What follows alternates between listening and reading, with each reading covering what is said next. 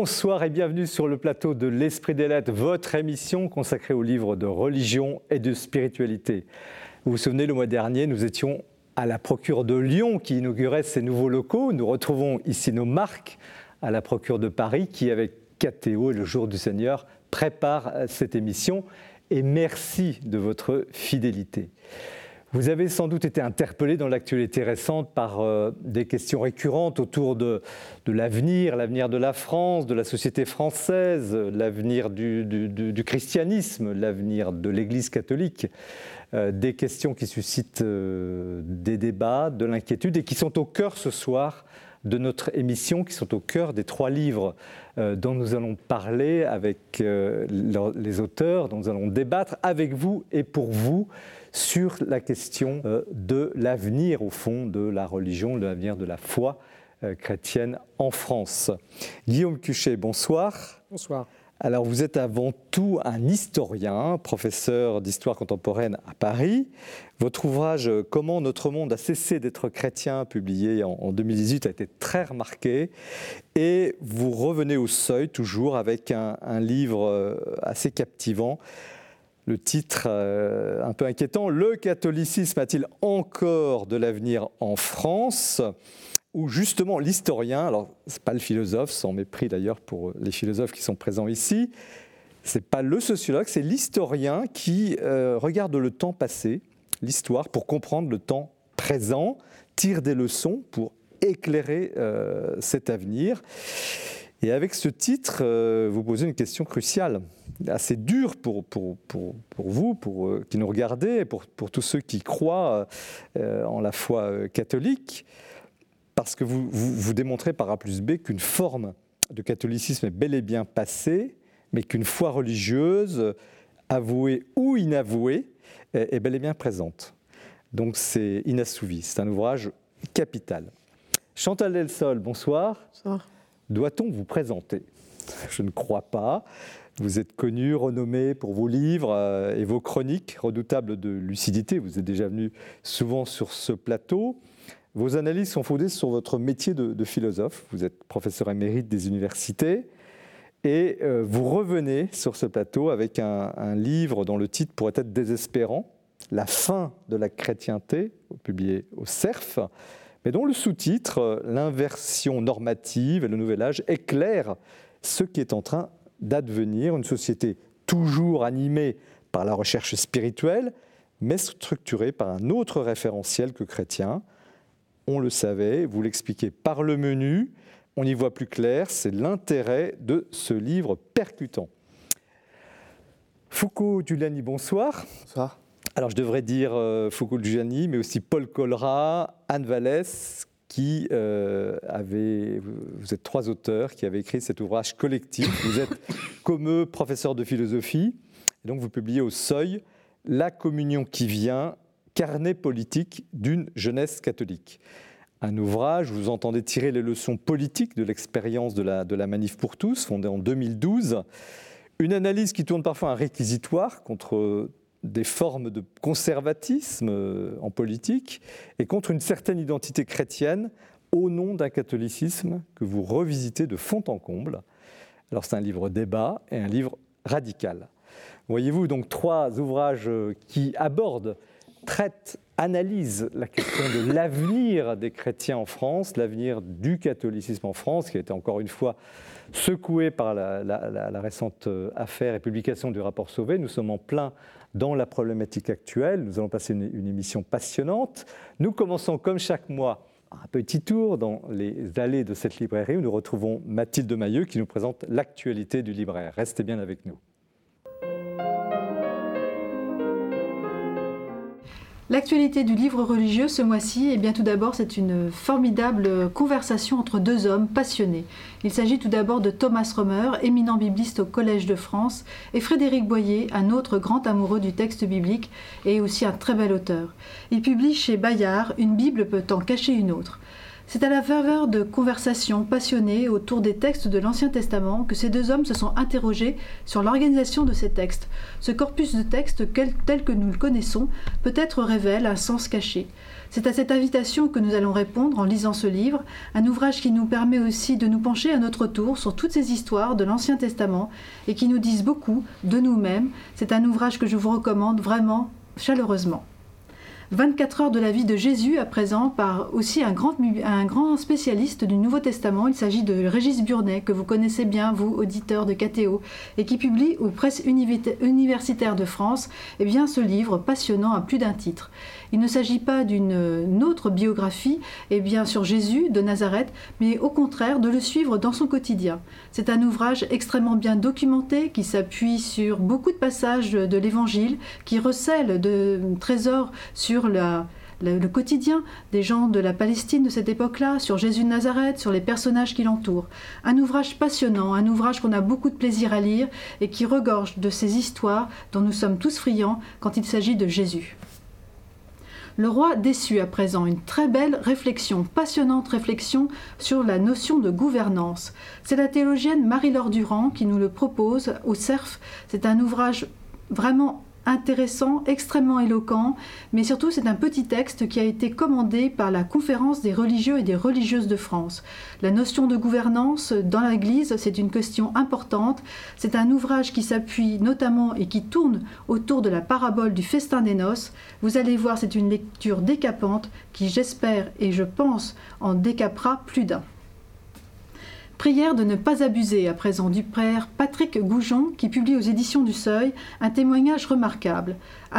C'est une parole très courageuse qu'a prise le père Patrick Goujon en publiant ce témoignage très personnel. Il révèle dans ce petit texte qu'il a été victime d'abus sexuels petits. Ce sont des années de traumatisme, de souffrance, d'incompréhension, et puis c'est la lumière. Et ce petit texte naît. Alors je ne peux que vous conseiller de le lire, car il permet tout simplement de comprendre la, souffrance de tous ceux qui ont été abusés. Méditer en pleine conscience à présent du Père Pascalide qui publie aux éditions de l'Emmanuel, eh bien cette réflexion qui certainement en réjouira plus d'un et certainement aussi qui soulagera beaucoup de personnes. La méditation de pleine conscience est une pratique qui est extrêmement justement connue, mais aussi peut-être crainte par beaucoup. Eh bien, au contraire, Pascaline nous dit que si cette pratique de la méditation est bien comprise et bien pratiquée justement, eh bien, au contraire, elle est totalement compatible avec la foi chrétienne. Elle peut justement être un moteur plus favorable encore pour notre prière et notre vie spirituelle. Un ouvrage éloquent encore une fois. Et puis enfin, pour terminer, L'empreinte transfigurée par Brunor, ce célèbre auteur, journaliste, qui nous régale depuis des années avec cette série de bandes dessinées, la série qui s'appelle Les Indispensables. Eh bien, ici, il euh, s'interroge sur le suaire de Turin. Alors, sur les 20 énigmes de linceul de Turin qui sont ici exposées, eh bien, vous saurez tout et surtout, vous allez tout comprendre. Un ouvrage, là encore, passionnant. Merci Mathilde pour ce tour d'horizon, cette actualité très riche de, l'édition. Et on s'en réjouit, l'émission est faite aussi pour ça, pour soutenir le livre. Guillaume Cuchet, donc vous êtes un historien, mais quand même connu par, par ses ouvrages, mais au fond, qui êtes-vous? Là, c'est une euh, sacrée question. Moi-même, je me pose la question régulièrement. Euh, non, je suis un historien du catholicisme. Euh, ma particularité, c'est que je travaillais plutôt sur le 19e siècle au départ et que plus le temps passe, plus je, remonte au 20e, voire au 21e siècle. Je prolonge un peu mes courbes vers le temps présent. et donc, après avoir écrit ce, livre que vous mentionniez sur les grandes ruptures des années 1960-70 que j'essayais de remettre un peu dans le temps long, euh, j'ai dans ce livre euh, prolongé mes courbes précisément pour essayer d'en venir à la situation que nous avons sous les yeux, ou du moins ce qu'on peut. Mais d'où vient cet intérêt, excusez-moi, pour, pour, enfin, ce sujet religieux qui est quand même pas forcément le sujet le plus couru euh, des historiens, et en particulier le catholicisme? Vous osez traiter de ce sujet? Ah, c'est mon sujet d'étude. Voilà. Alors, je suis tombé dedans tout petit, euh, on en parlait tout à l'heure. Euh, euh, dès, l'adolescence, c'était la chose qui me passionnait, pas tellement par ferveur personnelle, mais déjà d'une certaine façon par intérêt historique ou sociologique dans ma famille, j'avais un père qui était un historien du dimanche, n'était pas un historien professionnel, mais qui avait un sens historique extraordinaire. Et j'avais gardé en tête une formule qu'il a, qu'il a prononcée quand j'avais 14-15 ans, en disant le, christianisme, maintenant qu'on en est sorti, on va enfin pouvoir comprendre de quoi il s'agissait. Ah. Formule à la, à la gauchet. Euh, euh, était par ailleurs très croyant. Je pense qu'on en reparlera tout à l'heure avec euh, Foucault Giuliani. Ce christianisme recommence peut-être ou, commence peut-être seulement à exister. Mais ce qui est frappant dans ce livre, c'est que vous avez vos analyses hein, euh, d'historiens très précises, avec aussi des données sociologiques. Tout à l'heure, j'ai raillé un peu les sociologues, mais pas du tout. Hein. C'est clairement euh, des outils de travail. Et puis, des, paragraphes, des commentaires très personnels, où, vous n'hésitez pas à dire au fond ce que vous pensez personnellement. Et ça, c'est un peu nouveau, non? Oui, pour moi, c'est très nouveau. Euh, alors normalement, l'historien s'interdit de, débarquer avec sa subjectivité dans son objet. Donc, euh, enfin là, c'est pas vraiment un livre d'histoire. C'est un livre d'historien dans lequel il y a beaucoup d'histoire, mais qui n'est pas un livre d'histoire à proprement parler. Le précédent était un livre d'histoire.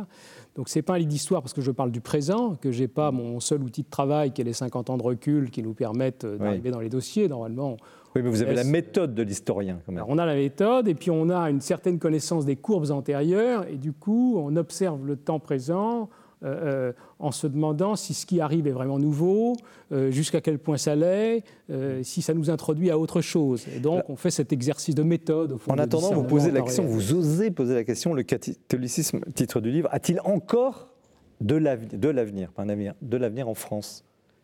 Oui, ben je pose la question parce qu'elle se pose. Euh, c'est-à-dire qu'elle se pose pour qui connaît les, courbes. Pourquoi se pose-t-elle? Elle se pose, elle se pose, oui, elle se pose en France, hein, bien sûr. Il s'agit. Euh, Et qu'est-ce qu'il y a de nouveau? Pourquoi la poser aujourd'hui cette question? On arrive à un point de rupture? Oui, je pense que euh, on a des courbes qu'on connaît très bien et que, à mon avis, on, est passé il y a quelques années sous une certaine barre statistique que je fixe généralement à 10% des pratiquants quand vous passez sous la barre, il vous arrive quelque chose. Vous vous rendez pas compte parce qu'il n'y a pas de warning qui s'allume, il n'y a pas de petit drapeau qui vous prévient que vous venez de passer sous la barre des 10%. Mais il se passe quelque chose parce que votre rapport à la société extérieure, entre guillemets, mute. Vous n'avez plus d'effets sociaux mécaniques, vous n'êtes plus assez nombreux pour exercer une influence sociale, j'allais dire naturelle, spontanée. Vous devenez un groupe minoritaire sous la barre vous continuez d'être très influencé par le monde extérieur, parce que pour le coup, plus que jamais, d'une certaine façon, vous êtes partie prenante du monde extérieur, mais votre rapport au monde extérieur change. Et moi, je pense que nous sommes là-dedans depuis 15 ou 20 ans. 15 ou 20 ans, donc c'est les années 2000, grosso modo. Oui, je pense. Il y a une vingtaine d'années, on est passé sous la barre. Et il nous est arrivé quelque chose. Euh, euh, on ne nous a pas prévenu, mais nous le sentons maintenant, avec 20 ans de, retard. Mais que se passe-t-il exactement alors? On change de format. On, devient un groupe minoritaire, ce qui est compliqué pour les catholiques euh, qui ont longtemps été ultra majoritaires dans ce mm. pays, même si c'était sous des formes très variées. Il y avait des catholiques euh, intégraux, en quelque mm. sorte, et puis des catholiques plus distanciés par rapport à l'Église. Mais globalement, que, le chiffre que je cite toujours, c'est en 1965, 94% euh, de la génération en France était baptisée dans les trois mois après la naissance, et il y avait des pics d'empressement au passage du deuxième et du troisième mois, et au troisième mois, toutes les 800 000 enfants nés, il y en avait 94% qui étaient baptisés. En 65 En 65, aujourd'hui c'est 30% dans les 7 ans. Voilà, et en 25-30% dans les 7 ans. Pour ce, cet indice qui avait traversé tout le 19e siècle, la révolution industrielle, les deux guerres mondiales, euh, qui était hyper robuste et, qui a cédé dans les 60 dernières années. Et puis le taux de pratique, qui est lui aussi spectaculaire, il y avait un adulte sur quatre qui allait à la messe tous les dimanches en 1965, avec 100% euh, dans le nord de la Vendée et 0 150 km plus loin dans le Limousin, mais la moyenne était à 25 et aujourd'hui elle est à 1,5. Voilà, donc division par 12. Donc les courbes sont telles qu'on ne peut pas ne pas se poser la question, euh, même si euh, moi je considère que le catholicisme a encore de l'avenir. Alors sûr, Mais euh, le fait est que pour un observateur extérieur, qui a l'habitude d'observer des comptes d'entreprise, quand il voit un truc pareil, il se dit Ouh là là, mais vous avez un Alors, problème. Où, où est la, la, bonne nouvelle? Parce qu'on ne va quand même pas c'est pas une émission qui est faite pour désespérer. Euh, vous qui nous regardez chaque mois, vous le savez très bien. On essaie aussi, bien sûr, d'être lucide. Il ne s'agit pas d'être naïf. mais où est la bonne nouvelle? Alors les bonnes nouvelles, bon moi je ne suis pas chargé des bonnes nouvelles, je ne suis pas comptable des bonnes nouvelles, on est un peu, un peu mal à l'aise avec nos cours parce qu'on est les Cassandres, on, a, que des mauvaises nouvelles. Mais ce que je veux dire, moi ce qui me frappe quand j'observe ce que j'ai sous les yeux, c'est que je dirais, la quête de sens, de consolation, de ritualisation, qui faisait le fond de, la, demande religieuse traditionnelle, n'a de toute évidence pas disparu de notre monde. Elle s'est transformée, elle s'est transférée, elle s'est transportée dans toutes sortes de secteurs où les historiens comme moi ont de la peine à la suivre, voire à la repérer, mais elle est là. Donc il y a une demande de spiritualité qui est massive, euh, euh, qui s'exprime dans toute une littérature considérable, dans n'importe quelle librairie grand public. Mm. Et là, moi, il me semble que l'Église catholique, avec son, expérience millénaire, euh, sa tradition sélectionnante sur 2000 ans, et l'habitude de, discuter avec toutes sortes de croyances, a une carte à jouer. Et arrive-t-elle à s'adapter à cette nouvelle demande? Ben, elle essaie, elle essaie de, s'adapter. Mais il ne s'agit pas simplement de s'adapter, il s'agit de s'adapter en vérité. C'est-à-dire qu'il s'agit d'avoir vraiment quelque chose à dire. Si on n'a rien à dire, eh bien qu'on meurt, c'est-à-dire qu'on disparaisse. Donc le, euh, il, faut, il faut à la fois quand même faire un examen de conscience, comprendre pourquoi ce, que, ce déclassement a eu lieu, et puis, mais ça, c'est pas mon travail d'historien, euh, c'est le travail des théologiens, des philosophes, des chrétiens, euh, des chrétiens sincères et, investis. Et alors, où vont, à dire. où vont les, chercheurs de, sens, de spiritualité J'ose pas dire chercheurs de Dieu, mais peut-être quand même. Où vont-ils chercher leur euh, nourriture ou, étancher leur soif? Eh bien, il, y a, il y a toute une quête de spiritualité qui est profuse et qui part un peu dans tous les sens. Vous avez euh, on pourrait faire une sorte d'inventaire, mais d'ailleurs l'Église catholique devrait commencer à étudier ce, paysage de façon un peu précise. Elle le fait rapidement, mais regardez, il y a des courants. Euh, regardez l'immense littérature qui concerne les expériences de mort imminente, par exemple. Ça, passionne beaucoup de nos contemporains. Euh, de toute évidence, la question de la mort, de l'au-delà, mm. n'a pas disparu. Elle ne se pose plus dans les mêmes termes que Vous, vous consacrez un chapitre d'ailleurs très intéressant à ce sujet. Ça me paraît important. la question des funérailles, des obsèques religieuses reste très centrale. Il y a encore 70 10% d'obsèques religieuses dans ce mm. pays, toutes religions confondues. C'est l'indice qui a tenu. Euh, alors c'est peut-être provisoire, parce que les gens qui meurent aujourd'hui ont encore bien souvent reçu une formation religieuse, donc mm. ils bouclent un peu la boucle, ils ont été mm. baptisés, ils, sont... mais quand même, euh, euh, la question de la mort, la question du deuil reste génératrice de sacralité. Et alors ces gens que vous appelez, les, c'est un anglicisme, les knowns, c'est qui, qui se déclarent donc sans religion, sans religion, ce qui ne veut pas dire qu'ils n'ont pas justement une quête spirituelle. Oui, c'est ce que les, sociologues, dans leur langage métallique, appellent les désaffiliés, euh, c'est-à-dire des gens qui ne se reconnaissent aucune, aucun lien d'affiliation avec une église. Ça ne veut pas dire qu'ils sont incroyants, il y a toutes les, tous les cas de figure, et le, chapitre que je consacre à, à, ces, à, ces, knowns qui sont majoritaires chez les jeunes, j'attire un peu l'attention là-dessus. C'est-à-dire que ça me paraît être le phénomène le plus important. On est un peu obsédé par toutes sortes de questions comme l'islam, etc., euh, à juste titre, à certains égards, mais que le fait que la jeunesse euh, française, européenne, euh, soit désaffiliée, ne se reconnaisse plus aucun lien de filiation avec une église, quelle qu'elle soit, à 60 ou 70 prolonger les courbes sur 20 ou 30 ans, vous, vous, pouvez d'ores et déjà imaginer le monde qu'on aura vu. Attendez, des affiliés euh, ont-ils été jamais affiliés? Alors bien sûr, c'est une vraie question. C'est que dans le cas français, euh, dans le cas français, ces désaffiliés sont, sont nés décrochés, c'est-à-dire que c'est déjà la troisième génération de la rupture. Nés décrochés, c'est-à-dire euh, pas baptisés, rien. Ou, alors, mais, dans une phase de décrochage très avancée. Et du coup, euh, on peut passer sa vie à sortir de la religion de son enfance. Ça, les, églises font souvent des cadeaux de ce genre à ceux qui les quittent. Mmh, C'est-à-dire mmh. qu'elles servent de punching ball sur, toute une existence et ça vous sert de colonne vertébrale. Bon. Mais la deuxième génération, c'est déjà plus problématique de continuer à se battre contre un spectre euh, qui, a hanté votre père. Euh, et la troisième, il faut qu'elle passe à autre chose. Et donc on en est là. C'est-à-dire que ces jeunes gens, moi que j'ai devant mes, sous mes yeux dans, dans, mon université, euh, sont des gens qui ont une vraie, souvent qui ont une vraie curiosité euh, spirituelle, philosophique, hein, euh, pour qui la question du sens n'est pas du tout nécrosée, mais qui sont d'une ignorance abyssale. C'est-à-dire que c'est des gens qui sont, qui sont nés décrochés et dont on sent bien qu'ils pourraient passer à autre chose. C'est pour ça d'ailleurs aussi que ces, ces, révélations fracassantes sur les turpitudes d'une petite partie du clergé, minoritaire, mais enfin qui fait des dégâts, arrivent très mal, parce que mmh. ça arrive au moment où d'une certaine façon cette jeunesse pourrait repartir sur de nouvelles bases dans son rapport au christianisme, et c'est le moment où tout ça débarque. La rencontre des deux fait beaucoup de dégâts. Alors avant de passer la parole à, nos invités sur votre livre, euh, je vous repose indirectement la même question, mais euh, l'Église doit-elle, justement, cette génération, parce que souvent dans l'Église, les gens sont un peu obsédés par ces nouvelles générations, les jeunes, les jeunes, et, euh, doit-elle les séduire? Enfin, qu'est-ce qu'elle pourrait, Quelle attitude, au fond, l'Église peut.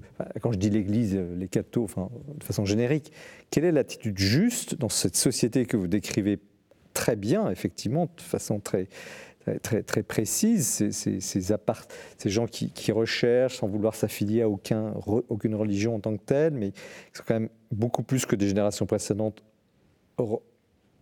euh, comment, en, accord avec la question de Dieu, qui, ne se posait plus il y a, a peut-être 20-30 ans. Qu'est-ce que l'Église, qu'est-ce que les, les clercs, qu'est-ce que les laïcs, quelle est la bonne attitude ah là, si je le savais, ce serait formidable. Ben, c'est le titre, on veut le savoir. vous, vous nous posez une, vous faites une promesse, le catholicisme est une Alors, Justement, effectivement, le titre, la signification du titre, c'est que j'ai évidemment, euh, euh j'ai une idée de la réponse. Est-ce que le catholicisme a de l'avenir? Oui, je pense qu'il en a. Il a un certain avenir, mais un petit ou un grand, tout est là. Mais surtout, le titre est une question posée à la liberté des lecteurs, parce que c'est ça qui me paraît très important. C'est que dans ce pays, malgré tout, certes, il y a une dégringolade des courbes, mais il y a encore, en gros, un Français sur deux qui se considère comme catholique dans les enquêtes.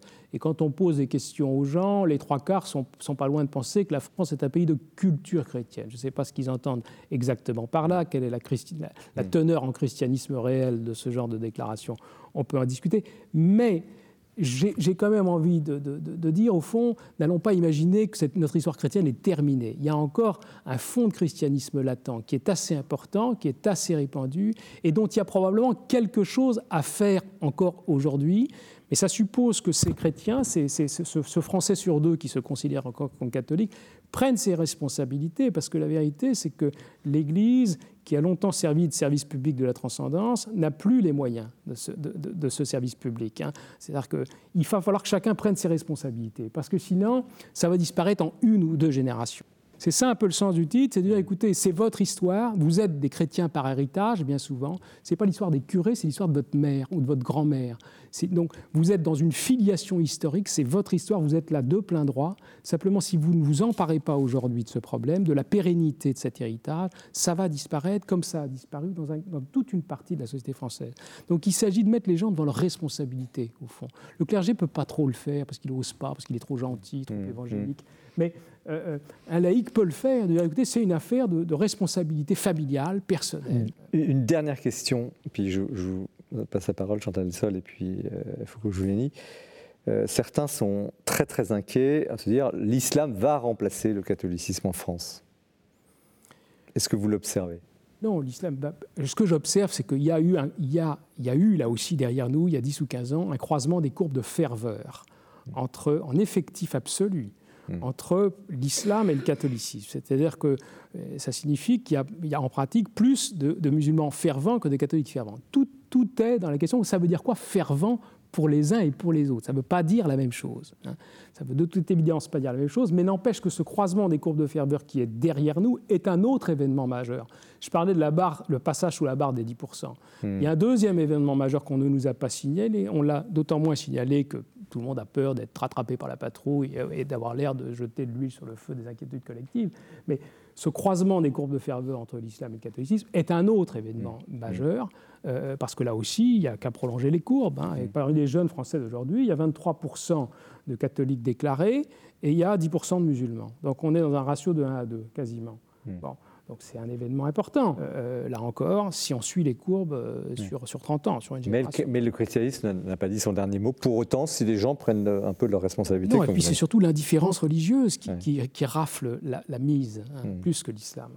Chantal Delsol, vous, vous, recevez comment cette analyse de votre confrère universitaire, et historien? Très bien, je, je, suis euh, à peu près d'accord sur, à peu près d'accord sur tout.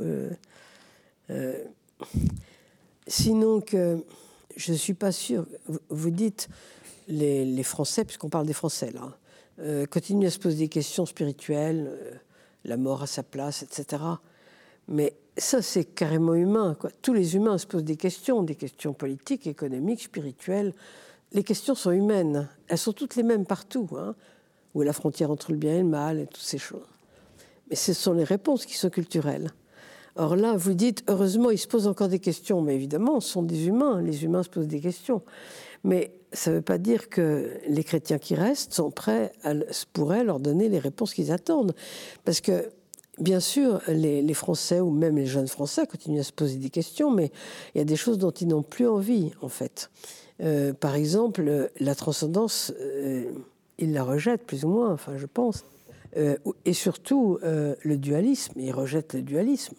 Donc, Vous voulez dire quoi en disant dualisme? Il rejette cette, cette, séparation qui a été instaurée en fond par, par le christianisme contre les Romains au départ, hein. mm. c'est-à-dire cette séparation entre Dieu et le monde, entre la foi et la raison, euh, entre l'âme et le corps. Mm. nous vivons dans un monde dualiste, et, ça, c'est ça n'est plus, ça n'est plus acceptable par nos contemporains, quoi qu'on en pense, vous ou moi. Hein.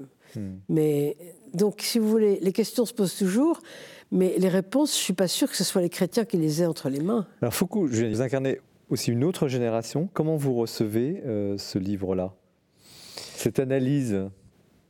Bah, en, tant que chrétien, euh, moi je, constate euh, chez les jeunes chrétiens du moins un fort désir de, communauté, mais en même temps un rapport à l'Église qui en effet est plus distendu aussi.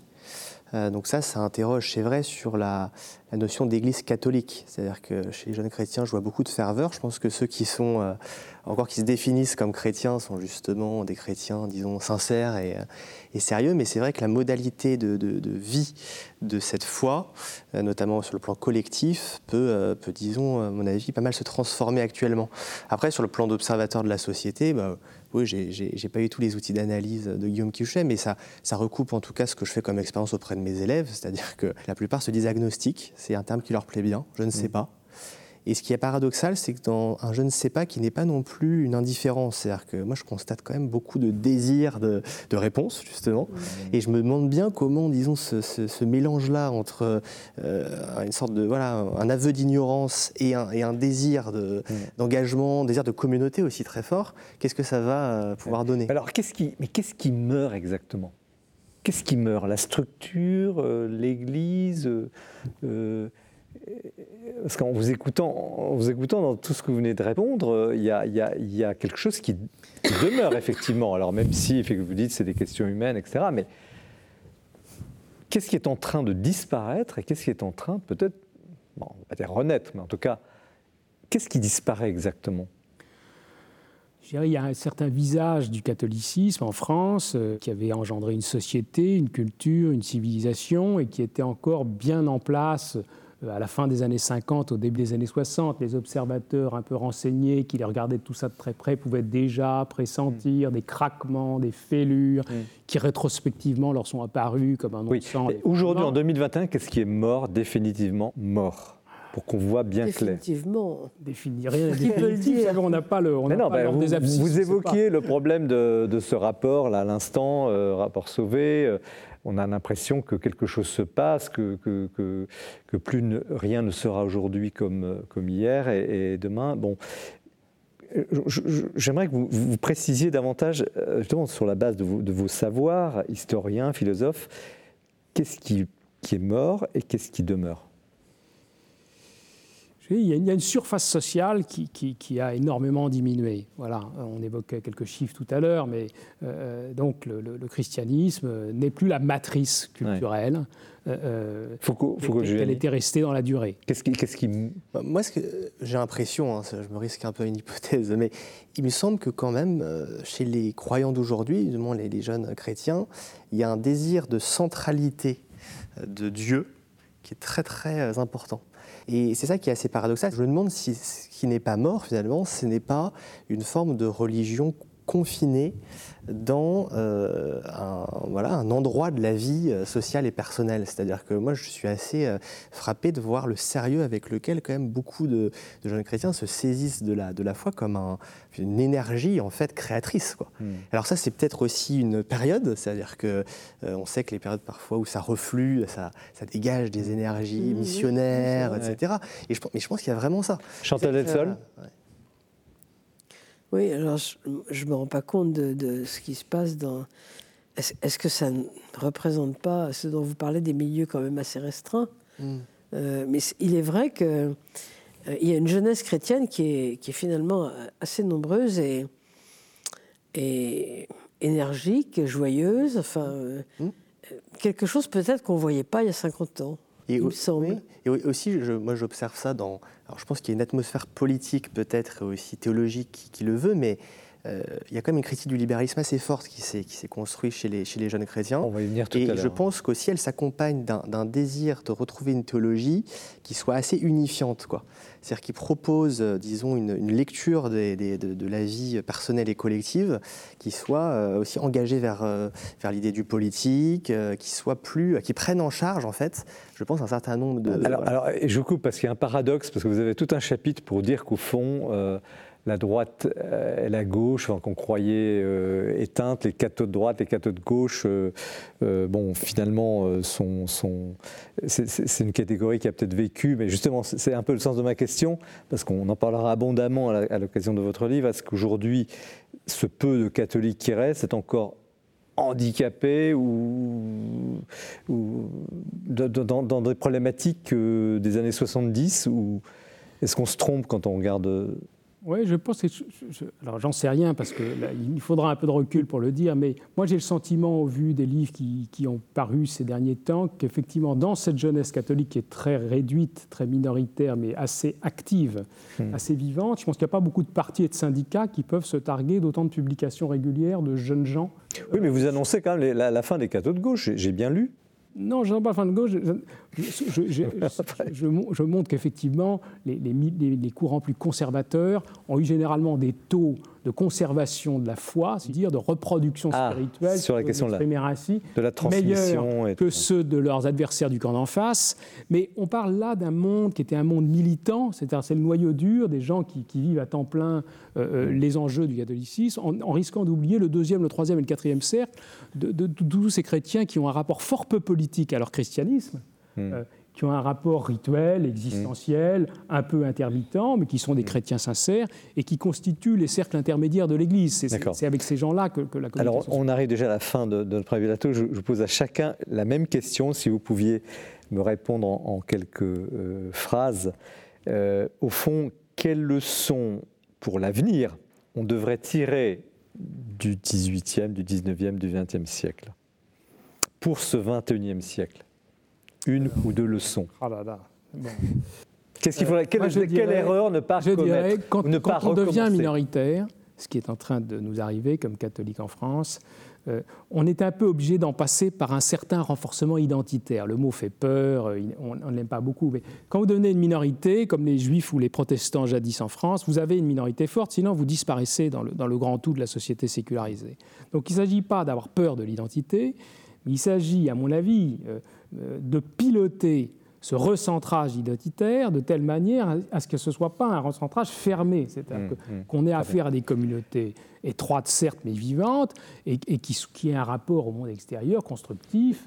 Euh, Chantal voilà. Delsol, quelle erreur ne pas commettre pour cet ça, avenir dépend, ça dépend si vous parlez des chrétiens en général, de l'Église. Des catholiques, puisque le livre euh, s'appelle Le catholicisme. Des, catholiques, oui, des catholiques. S'il y a une erreur à part. À part. Ouais, je pense que la grosse erreur que, que les catholiques ont faite, euh, et que d'ailleurs souvent ils font encore, euh, c'est de, de, de, de, trop aimer leurs adversaires, de s'imaginer que euh, quand on devient, quand on fait un bout de chemin avec le marxisme, on va certainement aller très loin. Un certain nombre de choses comme ça, on pourrait citer ce qui se passe aujourd'hui. Ça, je pense que ce sont des erreurs qu'il faudrait jamais commettre si, si on ne veut pas s'embourber. Foucault Giuliani, vous aurez le mot de, de la fin sur ce plateau. Quelle erreur ne pas commettre pour euh, cet avenir euh, bah ce ouais. 21e siècle en, en, tant que croyant, il me semble assez évident, c'est-à-dire ne, ne, ne, pas, ne pas perdre la foi en Dieu parce que l'Église qu'il a, qu'il a transmise, cette foi, se, voilà, se, se, se décline. C'est sûr que si, je pense que c'est une bonne occasion aussi, c'est le contexte qu'on vit, pour se rendre compte finalement en quoi on croyait.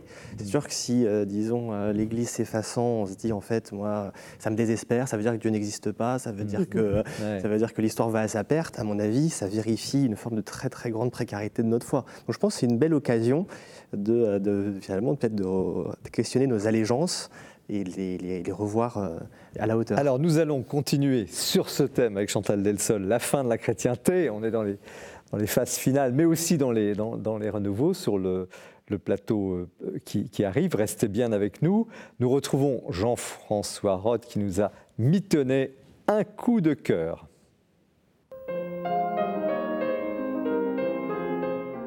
Mon coup de cœur aujourd'hui est pour un gros livre fondamental, euh, exceptionnel même, de, du jésuite Martin Pochon, euh, qui s'appelle L'Épître aux Hébreux au regard des évangiles. Avec un titre pareil, ne pensez pas que c'est un livre pour spécialistes. D'abord, il est très accessible et en plus, il nous concerne tous. Si vous voulez comprendre pourquoi la tension entre les, tenants du missel de Pie V et les tenants du missel de Paul VI est si forte et quelquefois un peu envenimée, eh bien, lisez ce livre. Parce que en, euh, le Concile de Trente s'appuie en particulier sur la perspective de l'Épître aux Hébreux, et Vatican II sur la perspective des synoptiques. Or, la thèse du livre, c'est que ces orientations, donc ces compréhensions de la mort du Christ, euh, compréhension de la scène et donc de la messe sont très différentes, voire opposées. Alors, l'épître aux Hébreux, euh, on le sait, euh, depuis longtemps, on ne l'attribue plus à Paul, c'est forcément dans l'univers paulinien, on pense plutôt à Apollos, dont les actes des apôtres nous disent qu'il était très éloquent, très versé dans les Écritures.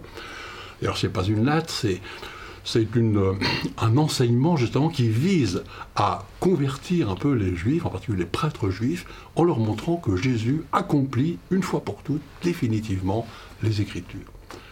En prenant comme référence essentielle donc la fête de Yom Kippour, c'est-à-dire la purification des péchés. Le grand prêtre offre des sacrifices sanglants pour obtenir cette, purification. Donc mouvement ascendant pour obtenir le pardon de Dieu. Or, Martin Pochon nous dit que les synoptiques, quand ils parlent de la scène, pour donner la compréhension de la mort du Christ, prennent une toute autre perspective. La fête n'est plus Yom Kippour, mais la Pâque, c'est-à-dire en fait l'initiative de Dieu qui libère son peuple de l'esclavage. L'agneau pascal n'est pas offert à Dieu, il est partagé entre les convives, le sang n'est pas versé sur l'autel, il est mis sur le linteau des portes, etc., etc. Mouvement descendant Jésus manifeste en lui, dans, son sacrifice, il manifeste le don que Dieu fait aux hommes, mouvement donc descendant, devant lequel nous, nous sommes en action de grâce, en Eucharistie. S'il vous plaît, soyez indulgents pour le schématisme euh, extraordinaire de, cette présentation en deux minutes. Mais j'aimerais vous dire d'aller voir ce, livre qui nous fait réfléchir sur les choses fondamentales qui sont tout à fait décisives pour notre compréhension de la liturgie, de la prière et même de notre conception de Dieu. Et si la taille du livre vous impressionne un peu, prenez simplement déjà la conclusion en quelques dizaines de pages.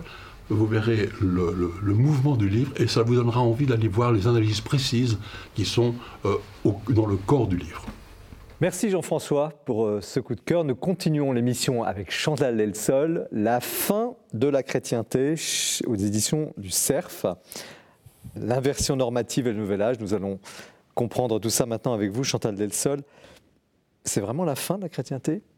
De la chrétienté, pas du christianisme. Alors, précisez. Le, le, christianisme comme civilisation, euh, ou le christianisme qui qui maîtrise euh, les mœurs et les lois. Ça, c'est terminé, je pense, depuis, euh, enfin, depuis une cinquantaine d'années, mais de plus en plus. C'est acté pour la France C'est acté. Il y, aurait, pour l'Occident? On pourrait citer, oh ben, pour l'Occident, je pense, enfin, à part quelques, quelques points bien précis, comme par exemple, euh, je ne sais pas, Malte, certains pays, bon, qui, sont, qui deviennent de plus en plus rares. Euh, on, pourrait, on pourrait citer un exemple bien précis pour, pour montrer ce qui se passe. Euh, à partir du moment où vous avez des comités d'éthique composés d'un catholique, un protestant, un juif, un athée, un franc-maçon, qui décident, qui, qui décident des mœurs et des lois, des lois morales, j'entends. Euh, et à partir du moment où ce n'est plus un comité d'évêques ou hmm. ce que dit l'Église, c'est, ça prouve pourquoi, écrire, pourquoi l'écrire en 2021, ce livre? Ah, Je ne sais pas, c'est un livre de confinement, j'ai eu beaucoup de temps, comme un certain nombre d'entre nous. Oui, mais est-ce que c'est un peu comme euh, ce que vient de dire Guillaume Cuchet, à savoir euh, la perception d'une rupture ah, ben, qu'on pourrait euh, mettre aux alentours de l'année 2000 ou... Ce qui me frappe beaucoup quand même, c'est, enfin, ce qui m'a frappé, c'est l'inversion normative, c'est incroyable. Alors, c'est quoi l'inversion bah, normative? euh, Vous avez en fait deux inversions. Vous avez une inversion ontologique et une inversion normative. L'inversion normative, c'est ce qui se voit le plus, c'est-à-dire que énormément de choses qui étaient interdites il y a encore 30 ou 40 ans sont maintenant permises. Euh, comme par exemple euh, le divorce. Alors le divorce est déjà permis, mais enfin rendu difficile. L'IVG, l'homosexualité, qui était considérée comme quasiment criminelle il n'y a, pas si longtemps. toutes ces choses sont permises, même louées parfois. Le suicide. Hein, mm. On, ne donnait pas de, on ne proposait pas de funérailles religieuses aux suicidés. Alors maintenant, vous avez, vous avez des pays comme la Suisse où euh, on fait du suicide assisté. C'est bien probable que ça nous arrive en France dans peu de temps. Enfin, et puis, de l'autre côté, il y avait un certain nombre de choses, qui étaient, de comportements qui étaient considérés pas comme des bons comportements, mais un peu comme des, dégâts collatéraux, comme la guerre, la torture, la pédophilie. Euh, voilà, c'était c'était pas si grave. Ça dépendait des cas, bien sûr. Il faudrait, il faudrait nuancer tout ça, mais c'est quand même très étonnant. Et tout ça, sont devenus, ces, comportements sont devenus véritablement sataniques. Vous voyez? Et donc, il y a ce qu'on peut appeler une inversion. Alors, ça, c'est le signe de la fin de quelque chose et de l'arrivée de quelque chose de nouveau. Alors, ça, c'est les normes donc, qui se sont qui ont basculé, qui sont retournées. Puis l'autre, votre analyse se poursuit aussi sur. Euh, une forme de quoi d'identité, de, d'appartenance. Bah, je, pense, si vous voulez, que les mœurs, et c'est très important les mœurs. Je suis étonnée de voir à quel point on est, on est plongé dans les mœurs depuis quelques années, depuis les manifs pour tous en fait. Euh, et c'est très important les mœurs parce que ça, ça, ça soulève ce qui est dessous, ça montre ce qui est dessous. Parfois, d'ailleurs, ça le montre moins, mais en tout cas, il y a toujours quelque chose derrière les mœurs. Si, si vous êtes fidèle à votre conjoint, c'est que vous avez une idée de la fidélité. C'est évident, même si vous ne l'avez pas véritablement euh, conceptualisé, cette idée. Mmh. Mais ça signifie que vous croyez à la fidélité, à l'unité de votre personne, etc. Si, si, vous refusez de pratiquer un IVG, c'est que mmh. vous avez l'idée qu'il y, y, a une dignité dormante là, derrière ce, ce fœtus. Enfin, il y a toujours une croyance derrière, derrière les mœurs. Et je pense qu'il y a eu, avec cette inversion, euh, cette inversion normative est assise sur une inversion ontologique, c'est-à-dire sur une transformation de, de, la vision du monde, de la vision cosmologique même. Hmm. Alors, pour, pour, pour, ceux qui ne sont pas familiers avec ces termes, cosmologie, ontologie, euh, ça voudrait dire... Euh, quoi, finalement, au fond, une vision de la vie, une vision qui a complètement changé. Les, les, une vision les repères ont complètement. Une vision du monde. Par exemple, bon, il y a eu un très bon livre de Philippe Descola récemment sur euh, justement les, visions du monde pour essayer d'accoutumer euh, nos contemporains, d'ailleurs c'est très, utile pour nous autres, euh, à, finalement à des changements de cosmologie ou à, comprendre la cosmologie des autres, ça serait déjà pas mal. Mais par exemple, est-ce que l'homme, l'être humain, enfin je veux dire l'homme et la femme, l'être humain est au-dessus des animaux? Est-ce qu'il est plus digne que les animaux ou non? Jusqu'à présent, étant dans un monde chrétien, nous pensions que l'homme était plus digne que les animaux. Hmm. Ça nous venait de loin, même bien plus hmm. loin hmm. que, des chrétiens, ça venait même des Euh, mais est-ce qu'il n'y a pas. Mais, maintenant, non, maintenant nous pensons que l'homme, les animaux, euh, tout ça, la nature, tout ça est également digne. Alors, est-ce qu'il n'y a pas dans cette euh, évolution, ou, ou involution, je ne sais pas, quand même des aspects positifs, dans le sens où euh, il y a des choses qui sont tombées qui étaient peut-être trop lourdes, des, des, ah structures un peu artificielles sur les sociétés Bien sûr. Premier, premier sens de la question. Et deuxième question, euh, qu'est-ce qui est inquiétant? Qu'est-ce qu'il ne faudrait pas perdre, justement? Quels sont les joyaux, peut-être du christianisme, qu'il ne faudrait pas euh, perdre dans cette, dans cette, oui, je comprends ce que vous dites. évolution? Non, dans la première question, évidemment, il y a, plein de choses qu'on est très content d'avoir perdues, enfin, que je suis personnellement très contente d'avoir perdues. Je ne vais pas les aligner ici, mais il est évident. Je ne suis pas du tout en train de porter des jugements ni de, pleurer euh, sur le lait répandu en disant quelle horreur, voilà tout ce qu'on a perdu. Je ne suis pas du tout comme ça, moi.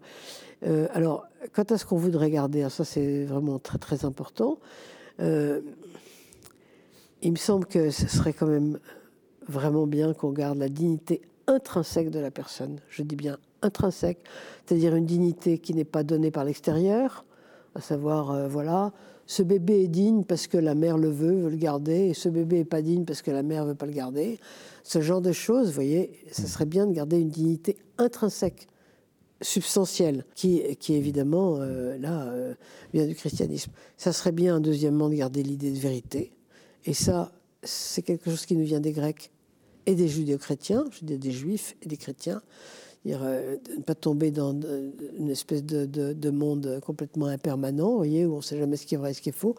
la troisième chose, ça serait pas mal de garder le temps fléché, c'est-à-dire, euh, au fond, le progrès. Moi, j'y crois. Hein. Hmm. Euh, alors que là, on est en train de retourner au temps cyclique. Avec les, la religion écologique, on retourne au temps cyclique actuellement. On est dans la catastrophe. Quand vous dites. alors oui, allons sur la catastrophe, parce que c'est malheureusement d'actualité de, de, un peu dans tous les sens. On est dans, dans des temps vous n'y croyez pas mais non, parce que moi, je ne crois pas au temps circulaire, moi, je crois au temps fléché. Donc, euh, le temps circulaire, vous savez, c'est vous allez du, chaos à l'ordre et de l'ordre au chaos en, absolument en permanence. C'est-à-dire que vous attendez toujours la prochaine catastrophe. Le retour du temps, circulaire, on le voit chez Gunther, à partir de Gunther Anders. C'est-à-dire qu'on est juste après la guerre, et, lui, bon, il ne sait pas très bien s'il faut s'affoler davantage devant euh, devant Auschwitz et, tout ce qui l'entoure, ou bien devant la bombe atomique d'Hiroshima. mais en tout cas, il est sûr que nous allons à la catastrophe. À partir de là, après, on attend la catastrophe nucléaire, après on attend la catastrophe du monde trop plein, puis du monde trop vide. Il y a toujours une catastrophe. Donc c'est une réponse à tous les catastrophistes, euh, les prophètes actuels qui nous prédisent. Ben, euh, oui, parce qu'ils sont, comme ils sont revenus au temps, au temps circulaire, ils sont en train d'attendre le, prochain chaos. C'est normal. Ils sont, ils sont dans l'attente du Kali Yuga et ça, je trouve que c'est très dommage parce que quand même, euh, on, aimerait mieux continuer à vivre dans un, dans un espoir d'amélioration du monde. Enfin, nous sommes quand même des enfants de la promesse. Donc, vous euh, évoquiez euh, parmi les choses à conserver la vérité, mais la vérité, alors on va arriver sur la question de l'Église, c'est contradictoire parce qu'elle est devenue tellement relative par cette évolution que vous décrivez. Y a-t-il encore une vérité possible? Et l'Église a-t-elle quelque chose à dire sur ce sujet? Non, mais attendez, euh, oui, euh, je me suis peut-être pas assez bien exprimé. Je ne parle pas de la vérité euh, qui est la vraie vérité. Je ne parle pas de ça. Je parle de l'idée même qu'il existe une vérité. Parce que là, actuellement, on est en train de, de dynamiter l'idée même qu'il existe une vérité. Et, il n'y a, a, pas de, il n'y a pas de vérité, il n'y a pas de logos chez les Chinois. Ça, c'est Han Shang, qui est mm. la sinologue française actuellement la plus réputée, elle le dit. Euh, il n'y a, pas de, il a pas de logos dans les autres civilisations. Nous, nous avons l'idée qu'il existe une vérité. Après, dire quelle est la vérité, ça c'est mmh, tout à fait. Alors l'Église qui, qui, se targuait quand même de, ben, qui se tarde encore de, de, qui revendique une certaine euh, vérité. Euh, est-ce qu'elle n'est pas quand même euh, quelque part soulagée de l'évolution que vous décrivez? Et je crois que d'ailleurs vous, vous, l'écrivez vous-même, dans le sens où elle aurait porté peut-être un, un poids, une responsabilité trop lourde, et qu'aujourd'hui, au fond, cette on va appeler ça une purification, des, tout ce, qu'on est en train de vivre, serait peut-être euh, quelque chose qui lui permet de dire son véritable message ben, Je ne sais pas, parce qu'elle est emportée actuellement. Enfin, vous parlez de l'Église, là. Oui, je parle de l'Église. Elle est emportée par une culpabilité folle, un peu comme l'époque tout entière, hein, finalement. Euh, il y en a qui ont, qui ont la culpabilité de la décolonisation, et puis l'Église a la culpabilité du syllabus, par exemple. Ça, je, je Donc le syllabus pour les non-initiés oui, c'est cette liste publiée en d'un texte euh, qui a, qui a plus d'un siècle hein, hum. maintenant et, et, qui était qui, qui disait que l'Église était et serait toujours euh, contre la liberté de conscience, euh, le libéralisme et l'individualisme. Est-ce qu'elle n'est pas, enfin, excusez-moi de poser la question de façon si prosaïque, mais est-ce que ça n'arrange pas quelque part l'Église de, de pour repartir au fond. Pour, au fond, on est peut-être dans une. Alors, c'est le grand reset, c'est notre sujet, mais est-ce qu'il n'y a pas un peu quelque chose de ça dans ce que vous décrivez, la fin de la chrétienté quand même? Bon, vous avez dit c'est la civilisation, etc., on a bien compris. Mais, mais l'institution Église aujourd'hui, comment elle, elle, aborde ça, comment elle gère ça, comment elle peut rebondir là-dessus? Moi, j'ai le sentiment qu'elle est dans la culpabilité pour l'instant. Et finalement, euh, elle, a un peu honte d'avoir. Euh, d'avoir tenu les, chrétiens dans, sa main pendant si longtemps. Je ne sais pas pourquoi. je sens ça, mais euh, c'est vraiment, c'est pas, ce n'est pas conceptualisé. Je, ne saurais pas exactement euh, comment ça se passe. Mais vous savez, c'est pas à partir de la honte qu'on peut repartir. Hein. Il faudrait peut-être à ce moment-là, faut changer de braquet parce que la honte et la culpabilité n'ont jamais été des bonnes, de bonnes affaires pour pour démarrer ou pour redémarrer dans la vie. Hein, vous croyez pas? Certainement, mais euh, il y a une autre, une autre, euh, un autre question, que, parce que le livre, il, se lit très bien, vraiment, euh, en plus, vous abordez des idées, mais ça se lit facilement, la question de la, appelons ça la collaboration. Est-ce que, c'est un peu la question que j'ai posée tout à l'heure à, Guillaume Cuchet, comment l'Église doit se présenter à ce monde-là? Doit-elle dire oui à cette évolution que vous, décrivez, ces inversions normatives Doit-elle collaborer à cela ou doit-elle rester très euh, radicale, identifiée, en disant non, non, non, vous vous trompez? Ah. Ça, c'est très compliqué comme question. Il me semble qu'il vaudrait mieux qu'elle sauve l'essentiel, enfin, ce, dont on vient de parler à l'instant. Hein. Mais en même temps, euh, pourquoi est-ce qu'elle euh, elle s'adapterait à toutes les époques Ou alors, elle devient protestante. Le protestantisme fait ça. C'est un peu ce que vous dénoncez quand même, le euh, risque. Oui, oui, ça, mais il, se pourrait que, que l'Église, euh, que le protestantisme devienne euh, extrêmement fort. Il l'est déjà, du reste. Il est la partie du christianisme qui tient le mieux, mmh. hein, l'évangélisme, parce qu'il est complètement adapté à l'époque. Alors, faut-il s'adapter? Moi, je, serais, je suis incapable de, dire s'il faut ou pas, parce que je, n'ai pas l'impression d'être de tenir suffisamment des, des, rênes de l'Église pour savoir ce qu'il faut faire. Je ne sais pas. Hmm. Ça vous honore? Vous êtes philosophe, vous, vous décrivez une situation et puis vous. ah oui, oui, vraiment. Là, moi, je ne sais pas. Hein. Hmm. Alors. Je ne sais pas non plus ce, ce, qu'il faut, ce que je voudrais qu'elle fasse. Alors, vos, vos, lecteurs ici présents.